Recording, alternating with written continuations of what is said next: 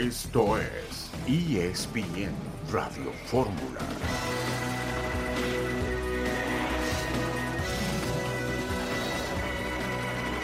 Un saludo en este lunes 8 de enero de 2024. Estamos aquí en esta emisión multimedia de ESPN Radio Fórmula. Murió Franz Beckenbauer. Elegancia, categoría, amor propio. Uno de los grandes futbolistas en la historia. Murió también Mario Lobo Zagalo. Rogelio Funes Mori llega a la Ciudad de México para enrolarse con los Pumas. El América es el más grande, dice el Chicote Calderón. Brandon Vázquez ya está en Monterrey para enrolarse con el equipo de Rayados. Héctor Huerta, buenas tardes. Hola Beto, qué gusto saludarte. Pues muy mala noticia, muy triste, ¿no? Lo de Franz Beckenbauer. Fíjate que curiosamente Mario Lobo Zagalo también falleció y son dos de los tres eh, entrenadores que en la historia del fútbol han sido campeones del mundo como jugadores y como entrenadores, ¿no? Eh, Lobo Zagalo fue campeón en 58 y 62 como jugador y luego después en el 70 como técnico. Y, ahora en el caso de Beckenbauer también fue campeón del mundo en 74 como jugador y fue campeón del mundo en el 90 como entrenador. Así que, que quedaría Didier Deschamps, que fue campeón con Francia como jugador y como entrenador también. Pero es una tristeza lo de Franz Beckenbauer. ¿Tú te acuerdas de Beto? un jugador de, de muchísima clase, con muchísimo eh, exquisitez para jugar al fútbol, y yo creo que el mejor futbolista alemán de todos los tiempos. Exquisitez, sí, qué elegancia en el terreno de juego, qué pundonor aquella escena inolvidable en el Campeonato Mundial de México 70, cuando continúa en la batalla con el brazo en cabestrillo, Franz Beckenbauer, y qué buenos datos con respecto a los que han logrado cosas importantes como entrenadores y como futbolistas también en activo. Por otra parte, Rafael Nadal no jugará el abierto de Australia. Hoy se define el campeonato de la NCAA, definidos también los playoffs de la NFL, algunos de los temas a platicar el día de hoy. Y resulta, Héctor, que Beckenbauer había sido sometido a dos cirugías de corazón, un implante de cadera y había perdido la visión en un ojo. Así que estaba en malas condiciones físicas el famoso Kaiser, que lamentablemente ha fallecido el día de hoy. Sí, hombre, a los 78 años, Beto. Yo, yo lo, lo vi en, eh, todavía estuvimos en un restaurante en Sudáfrica ahí en Johannesburgo y me tocó tomarnos una foto, mi esposa y a mí con él. Estaba pues muy bien, 65 años tenía en ese momento Franz Beckenbauer y hoy fallece a los 78 años. Es una leyenda del fútbol y estará en la, la selección ideal de todos los tiempos en cualquier tiempo, Beto, porque es uno de los clásicos del fútbol que como Pelé no puede faltar en la mejor alineación del fútbol de todos los tiempos. Otra pérdida muy sentida ha sido la de nuestro querido amigo Carlos Bremer, un bienhechor, claro, también, un hombre filántropo, generoso, una excelente persona con un gran carisma, que dio un gran apoyo al deporte en México durante muchos años, Héctor, particularmente al Canelo Álvarez. Sí, sí, sí, a todo el deporte. Acuérdate que él hizo la película aquella del, del último, del último strike, me parece, no, no me acuerdo, aquella de los niños eh, campeones del mundo, ¿te acuerdas? Él hizo la película, él, él participó, apoyó, pues siempre fue un gran promotor del deporte, Beto, y, se distinguió siempre por estar ahí donde lo necesitaba, ¿no? Era un, era un eh, hombre dado al servicio, tenía mucha facilidad para, para conectarse con algunas necesidades y él era un gran promotor, sobre todo el deporte, ¿no? De hecho, él se había comprometido a abrir otra vez la Plaza de Veracruz para tener un equipo de primera división también. Hace poco estuvo con, con el gobernador Cuitláhuac y estaban haciendo pues un proyecto pues para abrir otra vez Veracruz y tener fútbol de primera división. Lamentablemente se nos adelantó en el camino, 63 años, Beto, muy, muy joven, Carlos Bremer. Descansa en paz y un saludo a toda la familia. Un saludo a su esposa, a su viuda y a sus hijos allá en eh, Monterrey. Vamos a la primera pausa y volveremos enseguida en ESPN Radio Fórmula.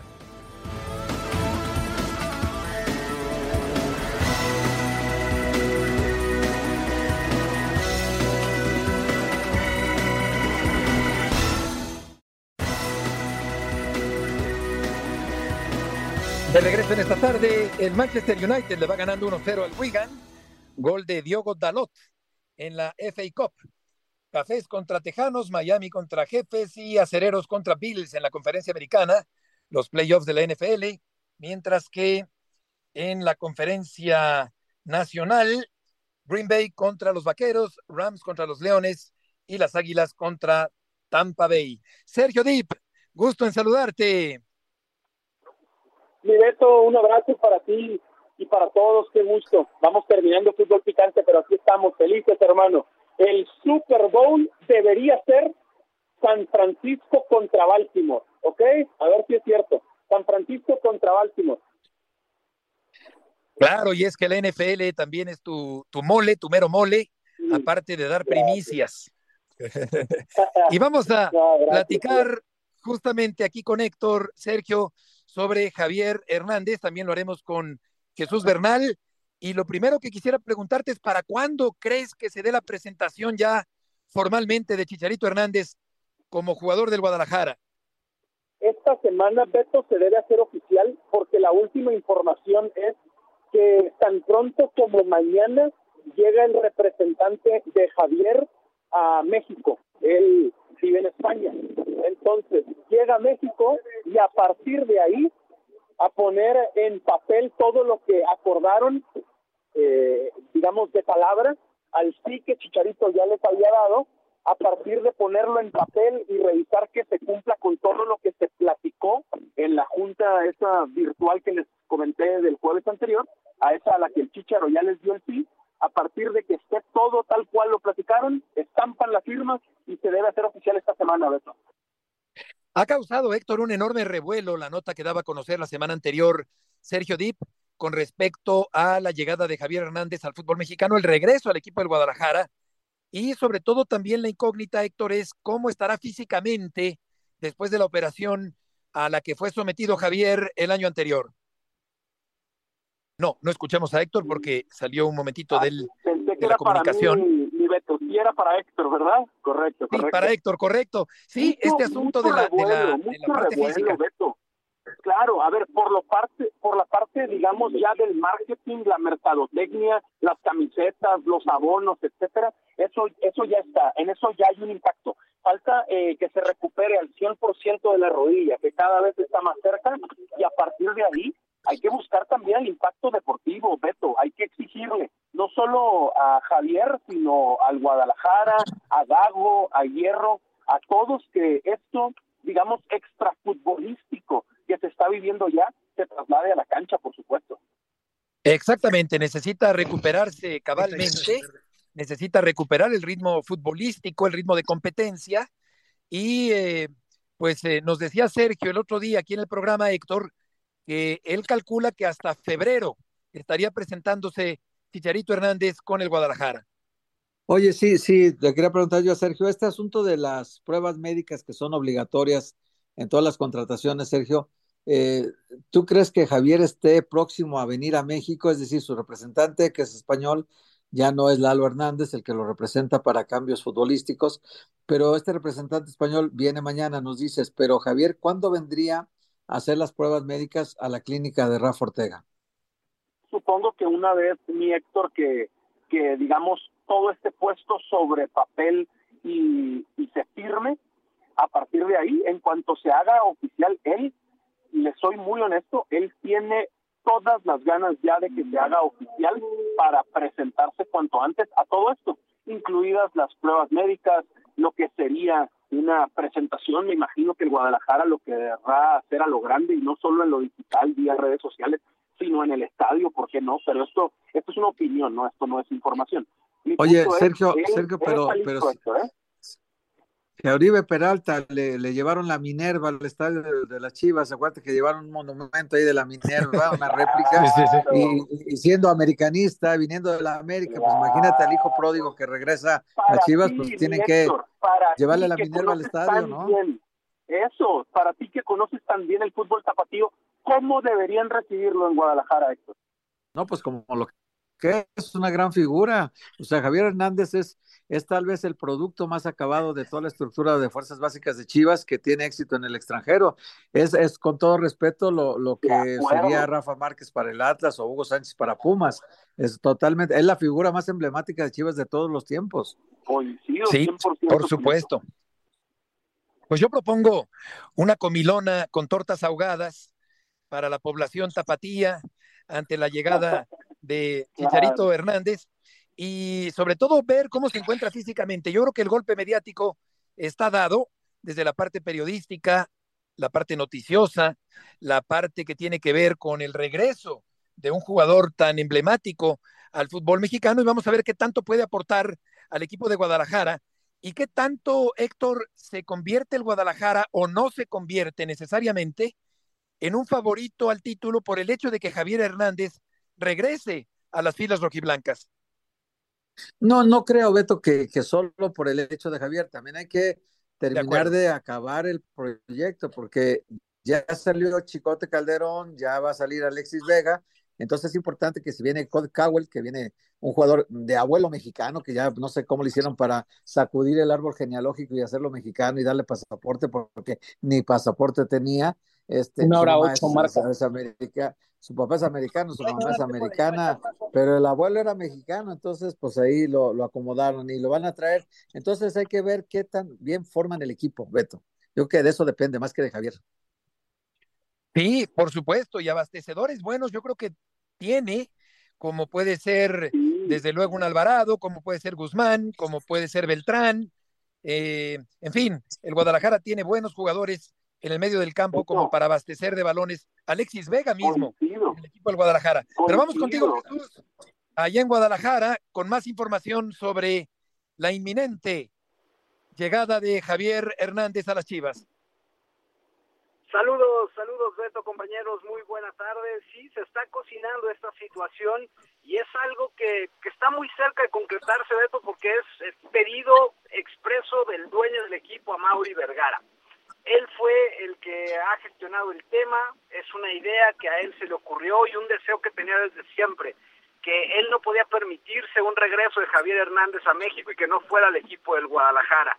Él mismo platicó con Chicharito y si bien el Chicharo no estaba en el radar de la dirección deportiva, en este caso comandada por Fernando Hierro, ¿por qué?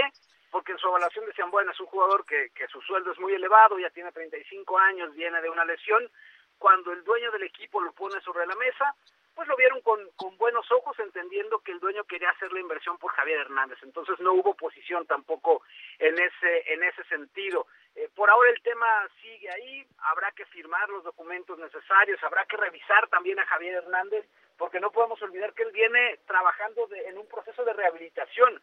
Se rompió el ligamento anterior cruzado durante su último año con el equipo de Galaxy y bueno, pues es otro de los factores que también ahí se tendrán que revisar, pero todo va caminando, Beto, para que, como bien lo mencionas, sea inminente la llegada de Javier Hernández de vuelta al equipo tapatío. Sí, desde luego que es un gran golpe mediático y vamos a esperar eh, la información que nos proporciones Jesús, la que nos proporcionará Sergio seguramente en su momento para conocer el día de la presentación de Javier con el equipo de las Chivas Rayadas del Guadalajara. Eh, Jesús, ¿quieres decir algo más? Sí, están negociando también por otro futbolista, Kate Cowell, México-americano de 20 años, debutado por Matías Almeida en el San José Earthquakes. Sería otra de las adquisiciones, todavía no se cierra, pero las directivas siguen platicando el tema. Beto.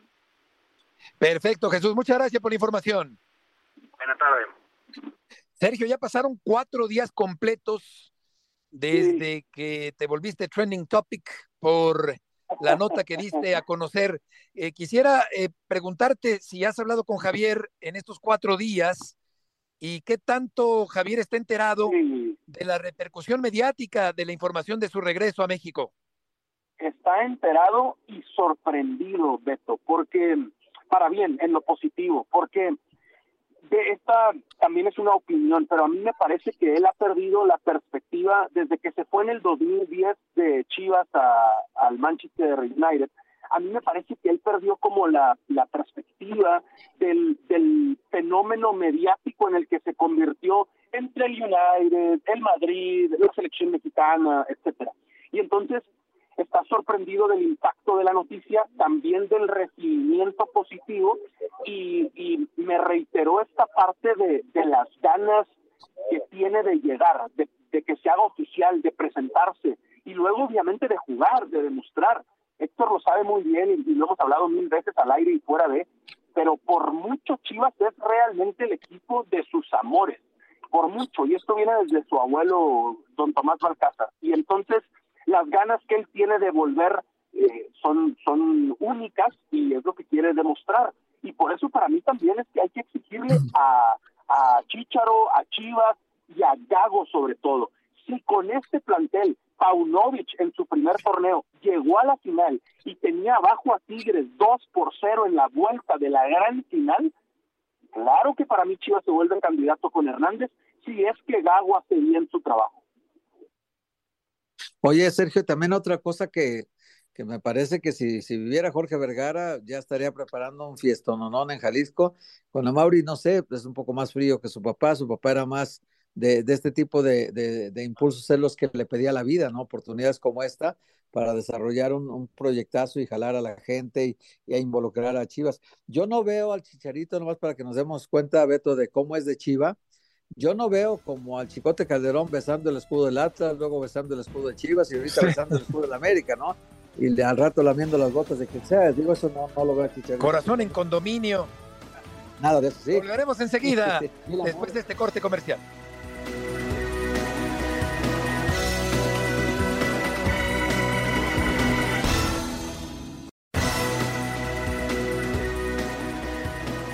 la gente me recibió eh, muy bien, eh, todos los trabajadores del club muy bien en la mañana, el buenos días, el todo. La gente es feliz acá y creo que al llegar aquí eh, mi familia sabe que vio mi felicidad en mi rostro eh, y la verdad sí, quizás es, es muy temprano y como te digo, poco a poco iré hablando todavía más, pero la verdad es que sí, Creo que aquí este club, esta institución, es lo más grande que hay. Sí, no, pues nada más que, que confíen. Eh, sé que a lo mejor no es muy, eh, muy bienvenida ahora sí que mi llegada, a lo mejor a mucha gente no le cae el 20 o a lo mejor mucha gente no, no cree, no quería, no quiere. Pero digo, al final estoy aquí para hablar dentro del campo, día a día, demostrarle al profe, a, a todo el cuerpo técnico y ganarme todo el respeto, el cariño de la gente, pero hablando dentro del campo, ¿no? Creo que eso es lo más importante. El cambio de aires del Chicote Calderón, que le declara su amor a la pareja deportiva en turno, al equipo en turno, en este caso al conjunto de las Águilas del América. Vamos a hablar con César Caballero con respecto a la información del América, al Chicote Calderón, que ahora dedica loas al conjunto campeón del fútbol mexicano. César. ¿Cómo estás, Beto? Qué gusto saludarte. Sí, el Chicote Calderón ya de a poco está empezando a sentir eh, los colores azul cremas y es de lo más normal lo que hemos escuchado en esta entrevista que le ha dado al conjunto americanista. Eh, muchos futbolistas han pasado por ese proceso. Te voy a dar uno que es quizás eh, el último y más palpable. En algún momento Agustín Marchesín dijo que en su vida vendría a jugar al América y terminó siendo uno de los grandes ídolos del club. Entonces, al final de cuentas, se trata de un traspaso más, se trata de un futbolista más que tendrá que en la cancha si es que quiere ganarse el cariño de una afición que es fiel, pero que es sumamente exigente. Por otra parte, este lunes el América ya eh, comenzará a trabajar con el plantel completo, los futbolistas que no habían reportado, que en su mayoría eran todos los extranjeros del club, más Ángel Malagón, Luis Fuentes, Henry Martín, ya se presentaron en el nido de Cuapa, realizaron pruebas médicas por la mañana y se espera que al rato, a las 5 de la tarde, cuando ya sea la segunda sesión de trabajo, comiencen con los trabajos de pretemporada temporada para tratar de ponerse al 100% físicamente lo más pronto posible, aunque lo que me han dicho es que lo más probable que no vean actividad en el inicio del clausura 2024 ante Tijuana. Te preguntaría, César, si crees que Chicote sea titular, es decir, Fuentes ha venido realizando una labor de gran regularidad y profesionalismo con ese perfil, perfil bajo que tiene, pero Chicote es 11 años más joven que Fuentes. ¿Tú, ¿Tú crees que Chicote será titular desde la fecha 1 del torneo?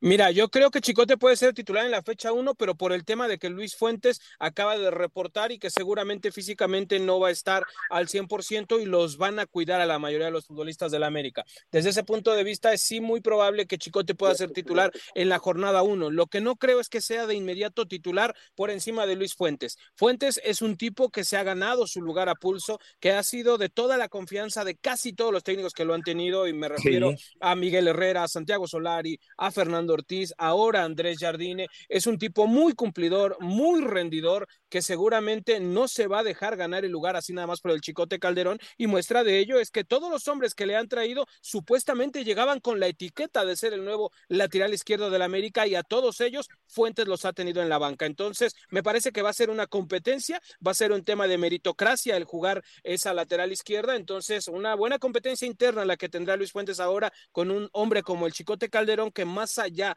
de lo que ha sido su pasado en Chivas y sus disciplinas, tiene muchas condiciones. Oye, César, te saludo con mucho gusto. ¿Y el América traerá algún refuerzo esta temporada? Digo, porque los chicotes son nomás cambiar de caras, en realidad no es un refuerzo, porque no viene ni de titular en Chivas, ¿no? Pero sí traerá algún refuerzo el América para este torneo, tomando en cuenta lo que están haciendo tanto Monterrey como Tigres para hacerse más fuertes. Hola Héctorín, ¿cómo estás? Qué gusto saludarte, hermano. Mira, donde se va a buscar reforzar sí o sí es el tema de la lateral derecha. Están buscando en diferentes mercados algún nombre que pueda venir a hacer eh, la competencia o la suplencia eh, de Kevin Álvarez, tomando en cuenta que el exjugador de Tuzos de Pachuca físicamente no anduvo al 100% el torneo anterior. Esa es una de las prioridades que tendrían por reforzar en este momento y me parece que si no sale nadie de la plantilla actual de las Águilas, no que no veo más movimientos por parte eh, del conjunto americanista. Lo que me han dicho es que la directiva, el dueño del equipo, quieren mantener esta plantilla, aunque no le cierran la puerta a nadie que quiera salir a ganarse la vida en otro lado. Entonces, yo creo que para que haya refuerzos tendría que haber alguna salida porque es una plantilla muy completa y ojo, no podemos olvidar también que en este momento el América tiene ocupadas todas sus plazas de extranjero y en el próximo torneo se reduce una más. Entonces es un problema si traes a otro extranjero más. Todo esto me parece que, va a ser conforme a salidas del equipo para que haya la llegada de refuerzos. Oye, con respecto a Cáceres y Quiñones, eh, te preguntaría, César, si continuarán vistiendo la camiseta campeona. Mira, Beto, lo que te puedo decir es que hasta el momento, hoy, 9 eh, de enero, no ha llegado ninguna oferta por ninguno de los dos. Es cierto que a Cáceres lo siguen varios clubes en Europa, también algunos de Sudamérica, pero nadie ha llegado con el dinero a ponerlo en la mesa. Misma situación de Julián Quiñones, se hablaba del tema de Italia hace algunos días, sin embargo, en el escritorio de Santiago Baños no hay ninguna propuesta formal por el colombiano naturalizado mexicano. Ambos están considerados para ser pilares del América en este siguiente torneo, aunque si hay quien se presente con una buena oferta que le convenga a todas las partes, no lo descartes. El mercado de fichajes todavía es muy largo, pero al día de hoy no hay ninguna oferta por ninguno de los dos futbolistas. César, muchas gracias por la información. Saludos, excelente tarde. Igualmente, buenas tardes. Quiñones, Sergio, tiene que mantener el alto nivel para seguir formando parte de la selección mexicana de fútbol. Determinación y constancia es lo que te hace campeón y mantiene tu actitud de ride or die baby. eBay Motors tiene lo que necesitas para darle mantenimiento a tu vehículo y para llegar hasta el rendimiento máximo. Desde sobrealimentadores, sistemas de sonido, tubos de escape, luces LED y más. Si buscas velocidad, potencia o estilo, lo encontrarás todo en eBay Motors. Con más de 122 millones de piezas, siempre encontrarás justo lo que buscas. Y con Guaranteed Fit de eBay, tienes la garantía de que tu pieza quede perfectamente a la primera o se te devuelve tu dinero. Porque con eBay Motors, quemas llantas y no tu dinero. Con las piezas que buscas, a los precios que quieres, tu auto se convertirá en el MVP que te dará el triunfo. eBay Motors. ebaymotors.com Solo para artículos elegibles se aplican restricciones. No escuchamos a Sergio, pero ciertamente. aquí estoy, perdóname, perdóname. Adelante, adelante, Sergio. Te, hablaba de Quiñones eh, y su continuidad en el América. Ya nos comentaba César que tiene que seguir siendo un jugador rentable, goleador y clave en el América para seguir en la selección mexicana.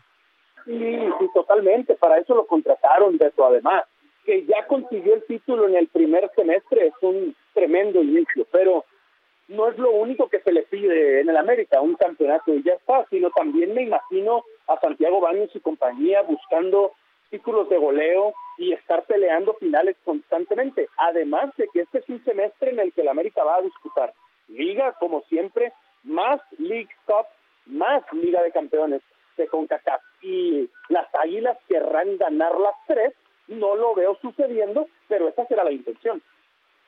Claro, y me quedo pensando en el acérrimo rival, el Guadalajara, porque Héctor conoció al Chicharito de niño, Sergio conoce al Chicharito de adulto, y es evidente que en esa enorme zanja de tiempo ha habido un cambio sustancial en la personalidad, en la forma de ser de Javier Hernández, y ya veremos qué ocurre la primera vez que el América se enfrente al Guadalajara en el próximo torneo y ya con Chicharito Héctor en las filas del Guadalajara. Sí, Chicharito ha declarado que él nunca jugaría ni con Atlas ni con América, Beto. Lo ha dicho claramente, son los, los dos rivales de, del Guadalajara y lo ha dicho claramente que yo nunca jugaría con ninguno de los dos, lo cual me parece muy congruente con un antecedente que tiene familiar de, de toda la vida Chivas, ¿no? Su abuelo era recalcitrante Chivas, decía que la camisa, aunque aunque fuera de seda, a mucha gente le pesa, ¿no?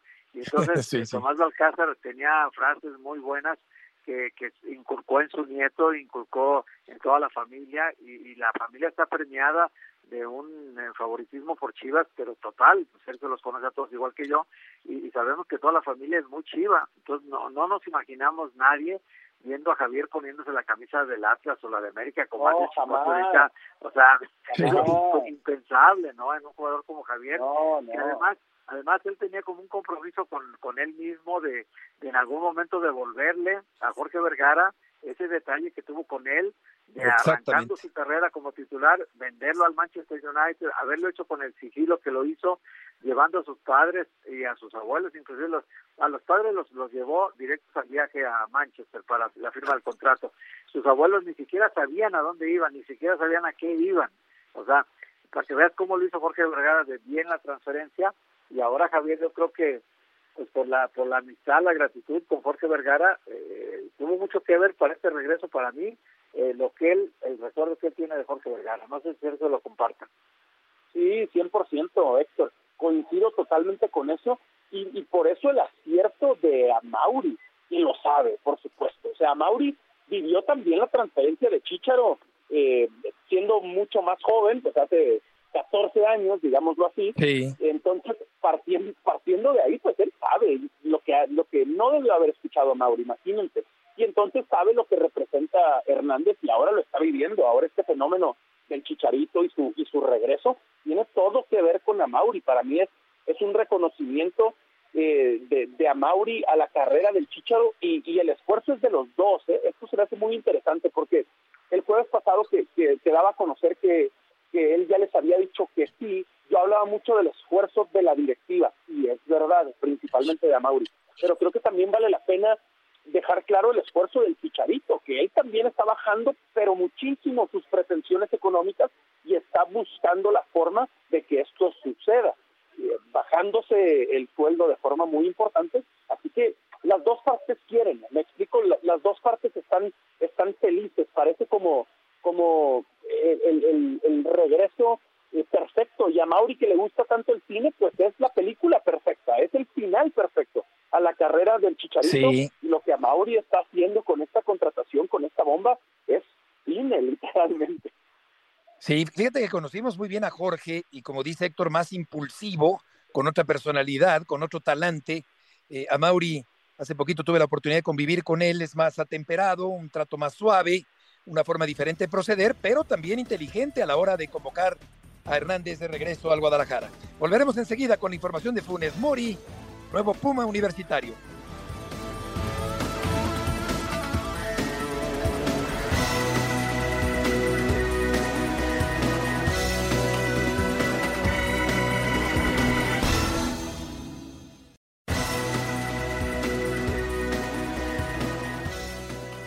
De regreso en esta tarde, arrancando la semana en ESPN Radio Fórmula, León Lecanda con la información de Funes Mori que llega al Pedregal León, gusto en saludarte.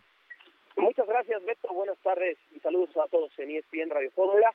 De hecho, en este momento, Rogelio Funes Mori está abordando el vuelo que lo traerá a la Ciudad de México. Ya dio algunas declaraciones a los medios de comunicación presentes en Monterrey e indudablemente eh, será una adición importante para el equipo del Club Universidad que tendrá la posibilidad entonces de tener competencia en la posición de nueve entre Funes Mori y el mexicano Guillermo Martínez que llegó procedente del pueblo. Hola León, qué gusto saludarte. Oye León, este excelente comprador que le dio a Pumas por el Toro Fernández les permite no solamente traer a Funes Mori y a Memo Martínez, sino también que les sobre dinero para la nómina, ¿no? Porque esos 9.8 millones de dólares que pagaron, creo que 2.5 les costó Memo Martínez y creo que 2 millones de dólares el sueldo de, de Funes Mori, o estoy mal en los números.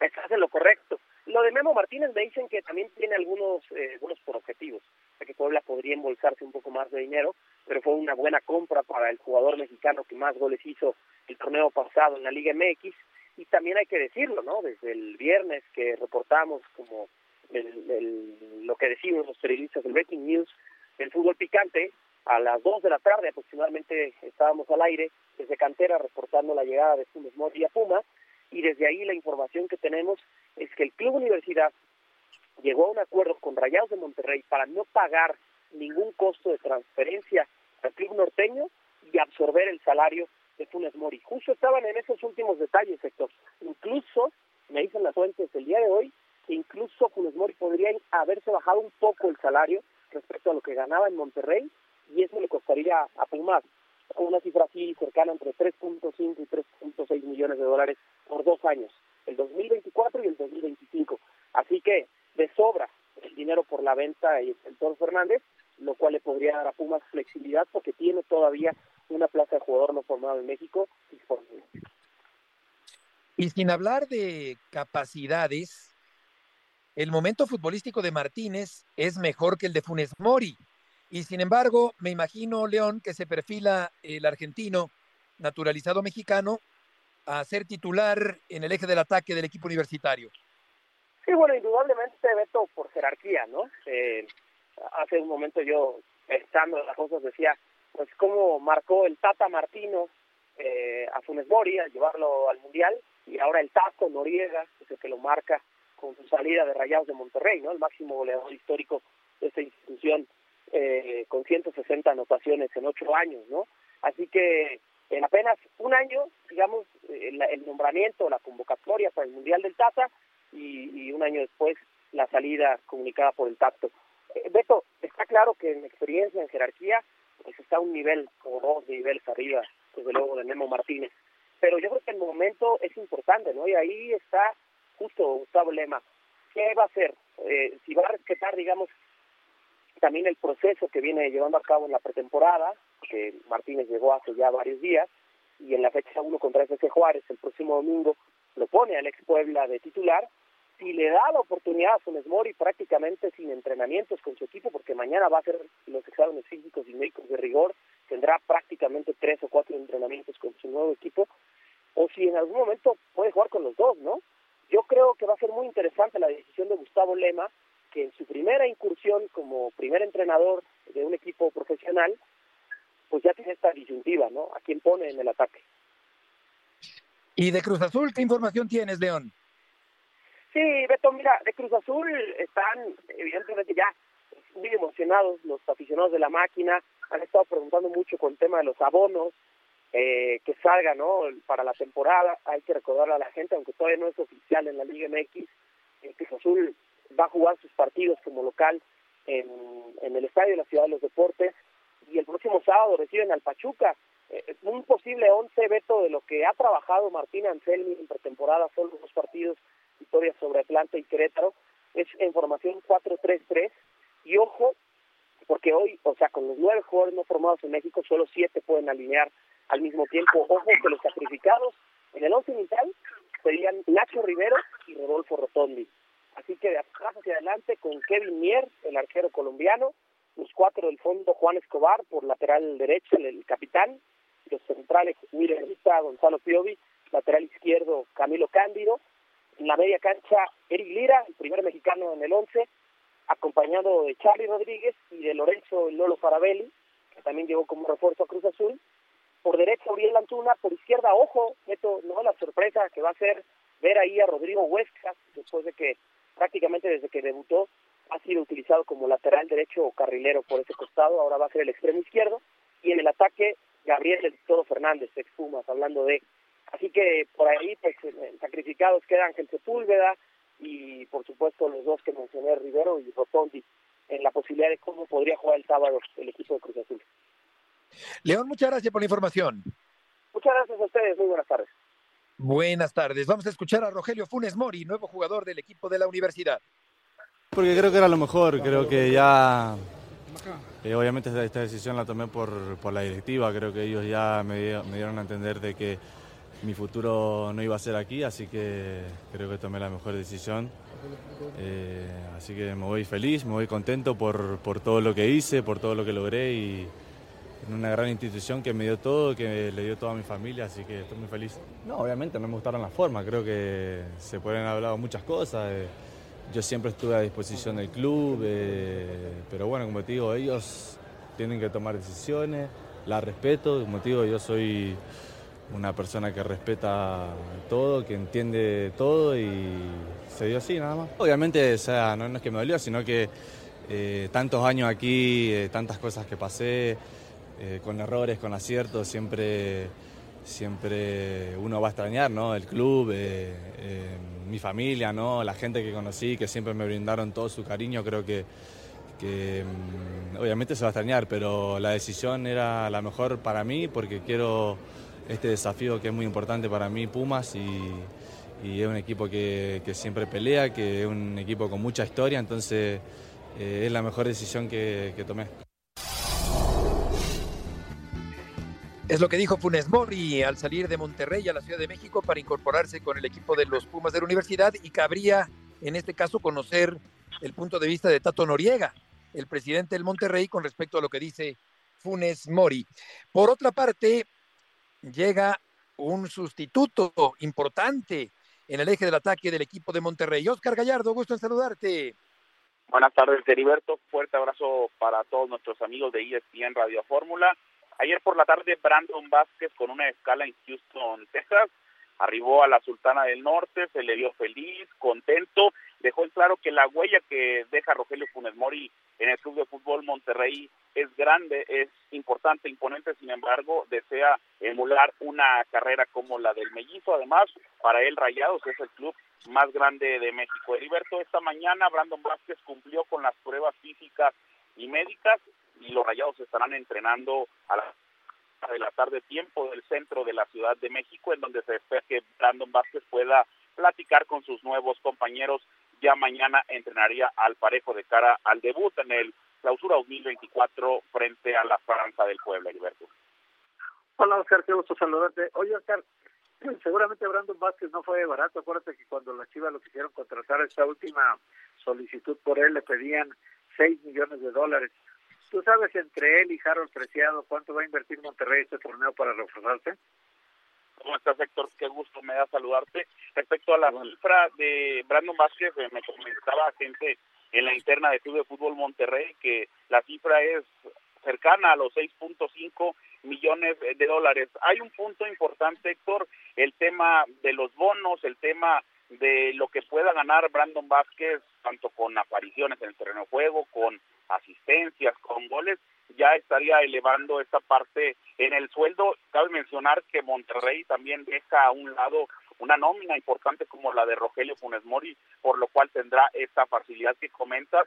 En el tema de, de Harold Preciado, bueno, pues finalmente la directiva del Monterrey eh, por ahí está tratando de, de buscar al, al atacante del Santos Laguna una mínima esperanza, pero todavía está la vela encendida, Héctor Heriberto, amigos ya que el Tano Ortiz en la última conferencia mencionó que no iba por el tema de Harold Preciado, sin embargo, pues nosotros tuvimos la información que el Club de Fútbol Monterrey invitó a una reunión a Harold Preciado el pasado fin de semana, sin embargo, pues esta reunión al final eh, no se pudo dar, pero hay una parte importante en donde Monterrey todavía busca a un nuevo refuerzo, podría ser preciado, pero también si no llega otro refuerzo, se hablaba de Gerardo Arciaga, Stan Ortiz está contento con el equipo que tiene después de ya recibir a, Brandon Vázquez, porque había comentado que que primero pues por ahí le faltaba, pero ya con Brandon Vázquez me comenta que esta ideología ya cambió totalmente y está a gusto, está cómodo para el siguiente torneo.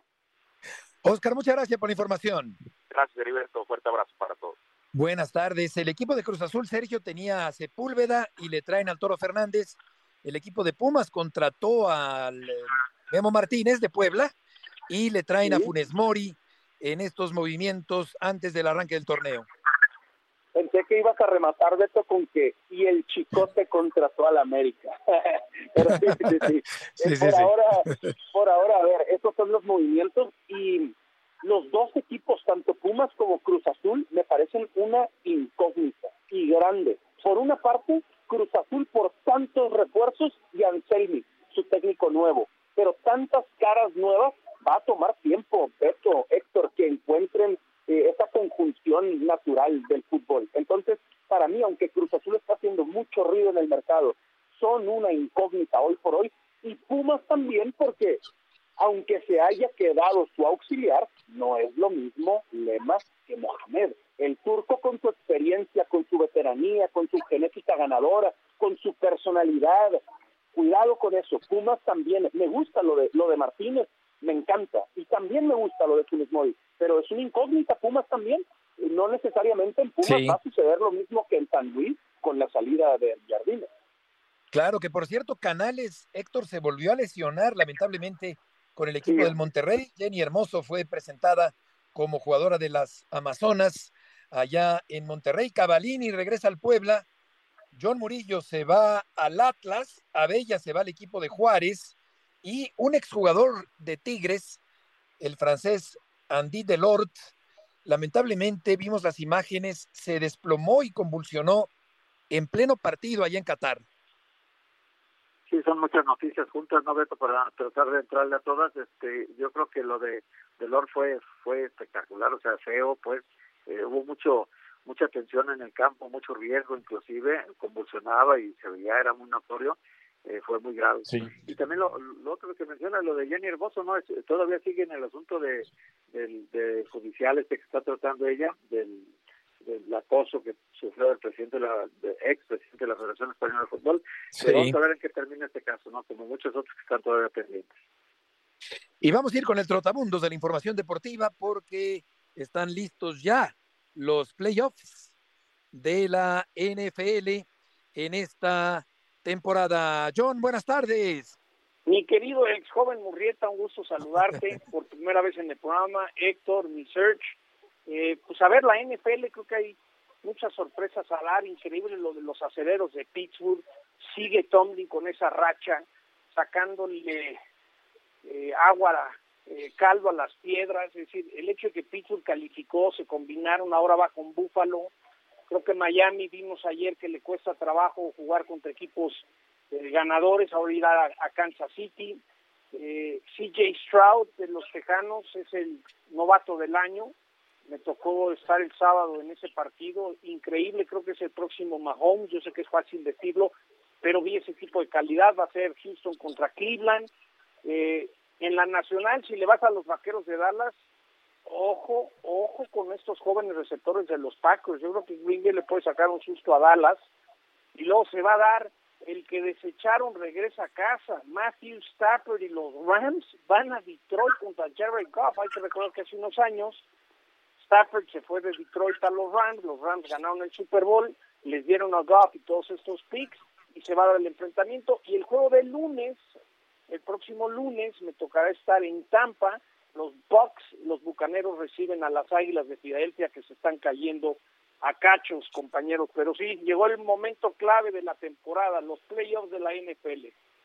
Y mi John, un abrazo muy fuerte, viene lo mejor y eso que ha sido como siempre una gran temporada regular yo abría esta edición de ESPN Radio Fórmula diciéndole a Beto y a Héctor que para mí San Francisco contra Baltimore en Las Vegas, en el Super Bowl. ¿Tú a quién esperas? ¿A quién ves, Johnny? ¿Por qué? Sí. Search, es, es lo lógico, ¿no?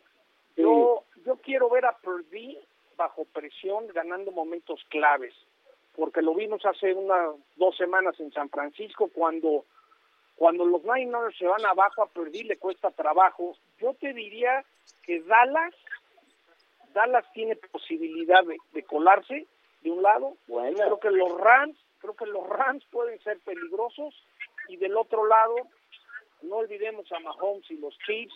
Mahomes y los Chiefs es como los Tigres eh, en nuestro fútbol. A, la hora buena pueden encontrar la manera de, de sacar resultados. Sí, lo lógico es que se ve Baltimore-San Francisco pero yo veo por un lado que Dallas puede hacer algo y del otro me gusta Kansas City y Buffalo para poder dar el campanazo. Oye, ¿y qué va a pasar con Belichick y los Patriotas? Fíjate, Beto, que ayer que perdieron en casa contra los Jets, su manera de contestar fue mucho más emotiva al evadir. Yo creo que Belichick va a dejar de ser entrenador de New England y se lo van a pelear no me sorprendería que los Los Angeles Chargers se lo quieran llevar. Es decir, el mejor coach de la historia seguramente va a recibir muchas ofertas. Si ahorita pudiera poner la fichita que se quedó, se va, me late que sí se va, porque si se hubiera quedado don Roberto Kraft ya, ya, habría salido a defender y decir que Belichick es su head coach. Yo creo que sí se va a ir, pero chamba no le falta y ofertas va a recibir. Perfecto. John, muchas gracias por tus aportaciones del día de hoy. Oye, Beto, Beto, sé que no voy a estar, pero ¿cómo está lo de Pablo Hermoso? Suelta la sopa, ¿no? Oye, claro, lunes 5 de febrero, la despedida de Pablo Hermoso de Mendoza, el mejor rejoneador de la historia, John, en la Plaza México. No hay manera que también toré para los que regresamos del Super Bowl ahí como a mediados de febrero. Mueve que cambie la fecha para que tú estés presente, ¿no? pues hay que una vez al año de Villamelón hay que ir. Claro, yo sé que tú asistes de vez en cuando a, la, Plaza de, de Villamelón total. Un abrazo y, importa. un feliz año. Igualmente. Gracias, John. Buenas tardes. Y también un movimiento, Sergio, en los halcones, en los Falcons, termina Arthur Smith su etapa como entrenador. Y es un día muy movido y a la vez difícil en la NFL, esto porque le llaman Black Monday, el lunes negro, de la cantidad de entrenadores que hoy pierden su trabajo. Porque como ayer terminó la temporada regular, pues al final solo hay 14 equipos de 32 que se meten a, playoffs, a postemporada. Muchos, muchos pierden su trabajo cada lunes después de que termina la temporada regular, que es el caso de, de este día, Así que sí, incluido Atlanta en este caso y los que seguirán eventualmente cuando los vayan eliminando de postemporada. Y como decíamos al principio del programa, la mala noticia en el tenis, ahora que está de regreso apenas, Rafael Nadal se baja del abierto de Australia. Sí, la edad, las lesiones que han marcado su carrera dicen que, que, bueno, volvió a Brisbane, volvió ahí mismo a Australia, pero no podrá estar en el abierto, ya se bajó, ya se retiró, y a ver cuándo regresa y cómo regresa. Eh, se fue Federer apenas Vámonos y no este Nadal. Gracias Héctor, Sergio, buenas tardes. Hasta mañana. Buenas tardes.